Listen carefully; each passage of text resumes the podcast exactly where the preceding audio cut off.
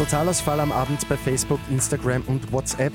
Und Dominik Thiem muss nicht am verletzten Handgelenk operiert werden. Immer 10 Minuten früher informiert. 88.6 Die Nachrichten. Im Studio Christian Fritz.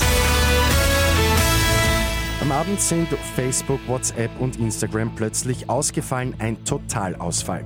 Für gut sechs Stunden waren die drei Dienste des Facebook-Konzerns nicht erreichbar. Auch NutzerInnen in Österreich waren von dem Ausfall betroffen. Kurz vor Mitternacht unserer Zeit war das Problem dann wieder behoben. Facebook nennt als Grund Netzwerkprobleme. Eine Cyberattacke gilt laut Konzern als unwahrscheinlich.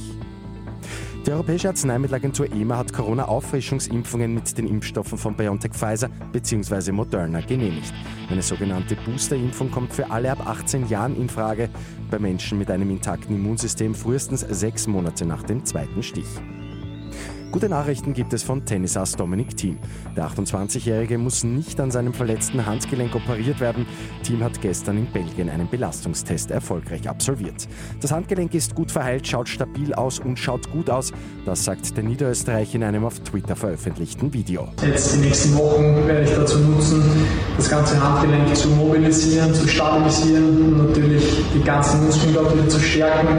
Und dann kann ich langsam wieder mit leichten Tennisringen beginnen. Team kann damit auf ein Comeback im Jänner bei den Australian Open hoffen.